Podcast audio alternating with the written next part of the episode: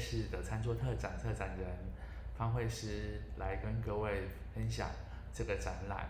那这个展览其实很有趣哦，大家讲到吃一定会大开眼界，就是发现说会有很多有趣的议题。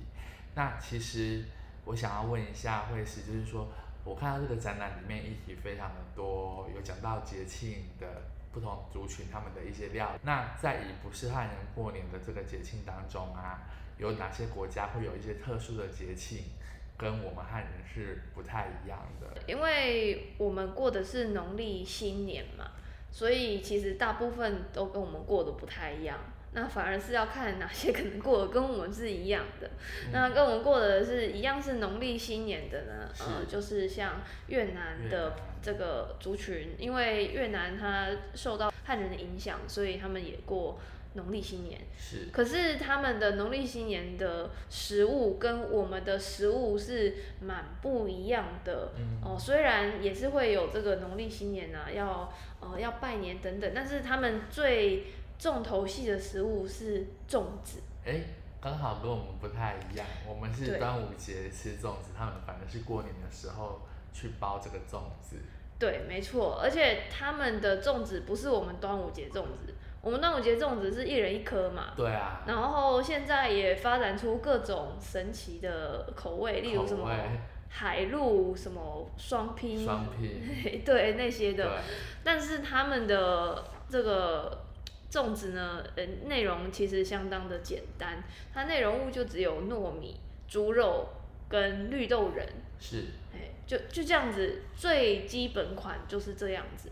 那再有一点变化的话，顶多是把糯米去用这个像香兰叶或斑斓叶染成比较绿色，或者是用蝶豆花染的比较呃那个蓝，对蓝紫色这样子哈，就是。三色粽这样，但是其实内容不出这三个主要的这个食材。那他们的粽子是跟我们差不多大吗？呃，对对，我刚刚忘记提了，我们的粽子都是一人一颗嘛。对。呃，甚至有人吃不完，他吃不够，他可能吃第二颗。那他们的粽子呢，最大可以到一公斤，其实非常的大。就是呃，他们的粽子主要有分方粽跟圆粽。嗯。哦，那。有一点点像我们台湾的南北粽这样，北粽因为区域的不同，对形状会不太一样。呃，它其实两个都可以同时出现，不过呃，方粽比较是属于来自北部，然后圆粽比较来自于南部。然后它的圆粽是桶状的，圆筒状的，大概就是你的那个水壶大一点的话，就是水壶的那个的那个大小，就是水壶的那个大小。一般保温杯这样子，大概是那个。对，秀气一点的人，保温杯可能才三百五十 ml，那个太小了，它不是那种的，它是那种一一公升的。一公升的。嗯，对对对。大致这样子。呃，对对。那真的蛮大的耶。呃，很大很大。那你看这么大的粽子，它要做也很难，因为我们知道粽子要做就已经很很辛苦了，你要备料，你那个叶子都要刷过、烫过干嘛？其实他们的粽子也是一样，嗯、那更不用说它粽子那么大。对，要煮的时间又花的更多，所以他们呃，我们访问的老师呢是来自越南的陈玉水老师，他们家其实是人手算蛮多的，就是兄弟姐妹很多。嗯、那他的妈妈呃也是很会做料理的哈，所以他们都习惯自己包粽子。对，那自己包的呢，他们就会比较遵循古法，他们觉得用那个柴烧出来煮的那个粽子比较好吃，好吃，因为柴烧的那个效率还是比你用瓦斯炉或电磁炉去煮还要高，所以可是你想要柴烧啊，你那么大的粽子，你可能一次包十几二十个，对，用非常大的炉子然后去煮。那还要煮，其实都他他说他们要煮都要十二个小时哦。哇塞，对，六到十二个小时，半天的一个时间。对，所以你早上开始包，包包完之后就已经傍晚，傍晚开始煮，所以那个时间会跨到凌晨。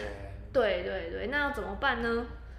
那这时候就有一个跟台湾的这个目前的情况比较不一样，就是全家所有人都要。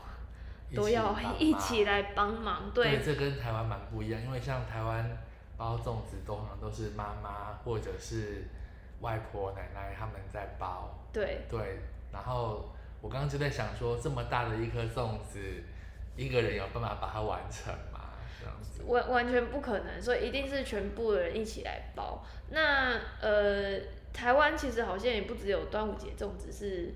家里的少数人完成，好像连年节的食物 也是家里的少数人完成。对。那更不用说现在其实很多的食物你都可以直接买到嘛。是。那你真的要准备的又比较少，所以就变成哦，好像真的很多人都不会 touch 到这个年节食物准备这个工作。对。对，但在至少我们访问的这个陈玉水老师家是不一样的。那他们呃，当然他有说到说，其实大家还是喜欢自己包粽，因为呢，刚刚说那样子一起包粽子，然后一起煮那个粽子过夜的时候呢，大家轮流的就是看那个火，其实那个时候刚好是呃家家里家族家庭的成员呃可以一起来聊聊心事。其实也是一种感情交流。对，对你一起完成一个很困难的工作的同时，然后你一起来聊心事，这样子，嗯、就有点像我们之前我们办公室那个遇到过年要发什么日志，要发记者邀请函，大家围在一起贴贴纸的时候，就一边贴贴纸一边聊天，就有点那个感觉这样子。对，所以所以他们其实是很享受这种感觉，而且。虽然有一些人他们工作很忙，也许没有办法提早的到家里来帮忙，也都会主动的说：“哎，你们有什么工作留给我做？”这样子，反正他就是一个大家很有意识要一起完成的事情。那其实也不只有他们家族会一起做这个粽子哦。他说，因为有些人的家里，他们认识的朋友，可能家里的小孩只有一个两个，那你就不可能包这个粽子，因为人太少，太少，所以他们就会帮他的朋友这样子人少的一起包。嗯、那这样的情况下，这些人他知道说，哦，他就是要跟他拿一起来拿这个粽子的话，他们也会加入这个加入一起。就是做这个粽子的行列，对对对，尤其是。哎，我觉得这样蛮好的耶，就是等于说那个邻居之间，对，都感情也非常的紧密。对对对对对，那现在好像在都市，台湾的都市就比较少有这样的情况，还蛮可惜的。对，我们现在台台湾好像比较不会这样，就是连你住同大楼的可能都不见得。认识他，或者是知道他叫什么名字。对对，所以我我觉得，虽然刚刚我说的就是说，看都是过农历新年哦，可是其实我们过的那个感觉是差很多的哦，这是大概我觉得最值得分享的一个案例。对，我觉得这个一这一个案例还蛮有意思的哦。对对，那在这个特展里面呢、啊，就是因为我们发现到说。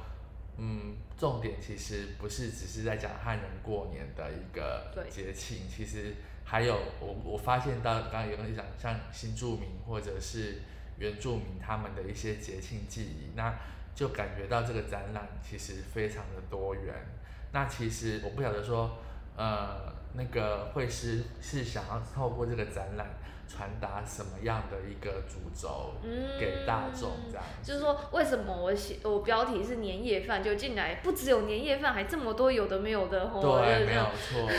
其实应该说，年夜饭它是一个很容易、很直观可以理解的文化名词。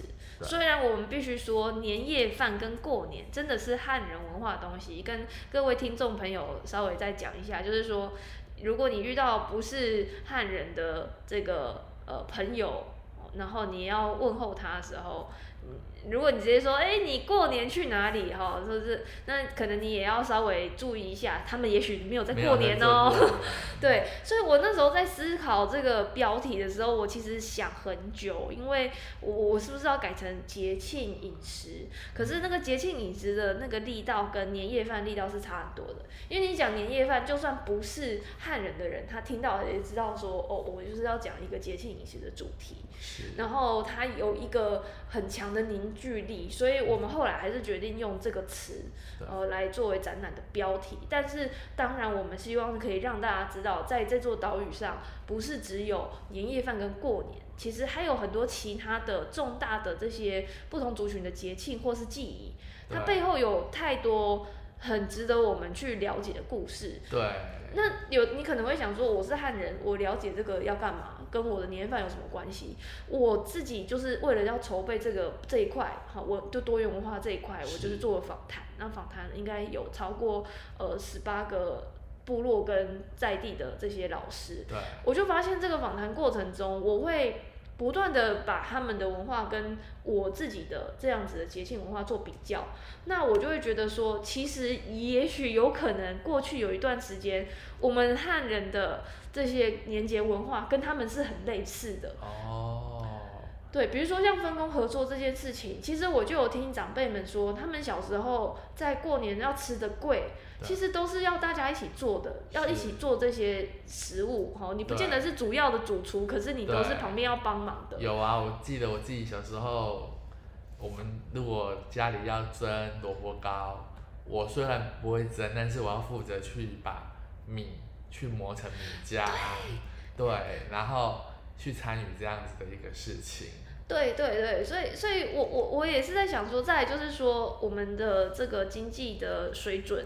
越来越高，所以我们的生活很富裕，每天要吃到肉都可以。可是，也许三十年前要吃到肉根本不是那么容易的事情。有些食材不是你想买就有，所以也许当时的餐桌并不是现在的餐桌这个样子。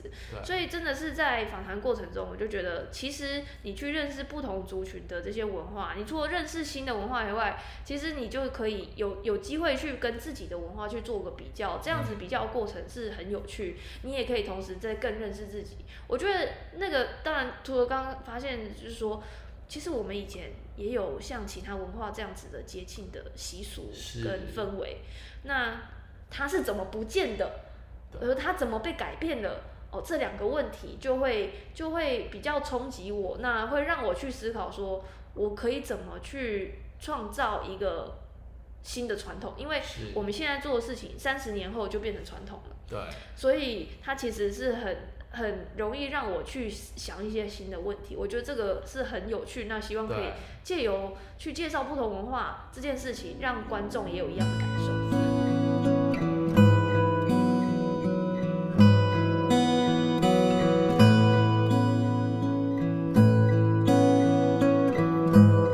因为我也想想到说，现在其实也接近年底了，那。其实年底也蛮多节庆活动的，对。对，那这个对于大家可能接下来大家可能会想到，哎，过圣诞节，可是大家 其实并不是很了解说，真正在过圣诞节的这一个节庆到底是怎么样，可是可以透过这一个展览去了解到说外国人他们是怎么去过圣诞节，是，嗯，是，好，那。我想说，民众他们要如何从永续的一个资源角度啊，去改变我们未来的年夜饭？因为在展览里面有提到这一块。嗯，对对。但有什么样的一个方法，你会建议民众说，可以在我们的这个年夜饭来做一些改变？是。那我会觉得说，我会担心一般的民众他来看展览之前呢，如果你只看到“永续发展”这四个字，也许很多人就会却步，就觉得说，哦，这个听起来是一个专有名词，好像，嗯，我我我到底有没有能力可以做这件事情，或者这个好像跟我没有太大关系，可能是政策决策者的这个呃的问题吧。可是其实这件事情是很生活化的，所以如果你来看展览，你就会发现生活中，尤其在饮食方面，太多面向是我们可以去做到的。例如说，很简单，我们是不是就尽量吃台湾产的食物？因为其实我们知道，呃，我们的粮食自给率是一个问题。粮食自给率意思就是，呃，我们所吃的这些粮食，粮食，哎，所吃的这些粮食有多少比例是我们台湾自己生产的？对，那很很可惜，是我们这二十年来粮食自给率几乎都是在百分之三十五以下。嗯。那你就可以想象，有快要七成的粮食，呃，都是国外进口，对，都是要靠国外进口。然后你可以想象，就连你觉得我们自给率很高的猪肉，台湾猪肉自给率是好像八成以上，我记得。然后我们的水产养殖的产量也很高，可是这些动物它都要吃饲料哦，它的饲料是什么植物呢？就是黄小玉、嗯、黄豆、黄豆、小麦、玉米，好，这些都大部分是进口的。对。所以你说这些食物、这些动物的蛋白质真的是我们自己生产的吗？它的肉很多是能够长出来都要依赖进口的。我们进口这些黄小玉，那其实是如果说像现在大家大家都知道说气候变迁其实对粮食生产的影响也很大。对。那其实会也会对我们自己生产的这些刚像你讲的猪肉啦，对，可能。也会还有粮食自给率的部分，对，也会有很大的影响。对，没错。所以其实这这个问题真的很困难。当然，在选肉品的时候，我们还是可以尽量支持台湾生产的肉品。哦，虽然即便它可能是还是会依赖到一些进口的饲料，但我们还是鼓励大家去去做这样的事情。那已经有一些畜牧业者或养殖业者，他会。增加这个呃在地的这些饲料的比例，嗯，那也会有一些在地的农夫，他开始去转做杂粮，所以他开始去种黄小玉这些呃这些这些这些谷类。那也有很多的餐厅业者或餐饮业者开始去使用台湾在地的小麦来做面包。嗯，所以我觉得，当然我必须跟大家说，这些食物的价格一定不会比较低。好，就是因为我们的生产面积都比较破碎嘛。哈，你跟美国、加拿大那么大面积的那个。他们他们是比较开放式的这个种植，不像我们都是这种集约式的，对，很密集式的一个种植。对，所以所以他们的成本，粮食成本一定很低。对。那当然比较起来，我们的会比较高，所以这些这些食物。或者是吃这些谷类的这些动物的蛋白质，它的成本也会比较高。是。那另一种成本也很高的，也是展览里面跟大家介绍，就是呃友善环境的种植哈。那有一个例子是林务局跟 NGO 慈心基金会一起辅导的绿色保育标章。对。那它同样也是辅导农友，就是真的是比。有机更严格的哦，不用药哈，那也必须要去保育它的农田生物多样性。那大家知道这些小农，他也不可能是超大面积、超大规模的在做，他都也都是比较小规模。那你又要不用药，然后可能要人工的除草，那 这些东西一定是成本更高。更高。好，所以我们说就是啊，用在地的这些作物去饲养的。动物以及我们用友善环境方式去呃种植的作物，它们成本会稍微高，但它其实是对我们环境比较好。那我觉得大家可以自己量力而为，但是可以去支持。那即便有些可能是学生族群哈，那大学生我知道很穷，然后那个那个 便当也都一直在涨价。那你可能没有还没有办法常常的去消费这样子的。呃，产品，可是你可以先认识，对，然后也许你可以推荐给有能力消费的消费的人，对对，尤其是可能是你的家庭里面主要掌握这个呃食材对购买的人。好，那今天非常谢谢这个会师跟我们分享永续年夜饭人类式的餐桌特展。那这个展览，我记得它展期蛮长的，呃，对，展到这个二零。二二年的十月三十号，是。那其实非常欢迎大家可以利用时间来到这个台博馆的南门馆，到来看这一个展览，去了解里面更多丰富的内容。是。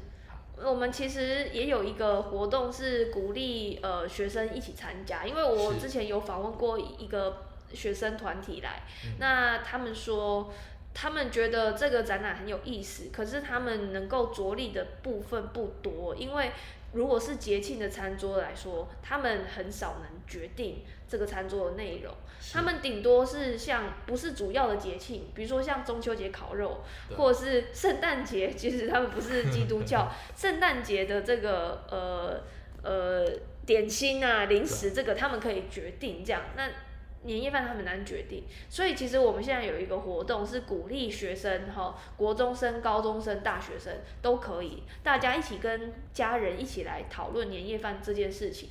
那你们可以去回顾过去的年夜饭，有没有哪些面向是你们做的比较好？比如说你们也许剩食很少，可是有没有哪些面向是你们可能可以再加强的？比如说多多买在地跟当季的食材。那做了评估之后，希望大家可以跟家人一起设计接下来。过年的这个年菜，然后你可以投稿跟大家分享。那我们希望大家可以来参加这个投稿的活动。那有参加的这个呃同学学生们，呃经过我们博物馆的审审核之后呢，我们可以赠予你们就是这次呃特展的专书。哇，那蛮棒的，而且我觉得透过学生们他们来了解这个展，去影响家里面。以以往这种传统的这种，呃，过年准备年菜的一个结构，其实是蛮有意义的事情。是。对。好，那我们今天的台博馆说给你听节目，我们今天就到这边，谢谢辉师。谢谢信君。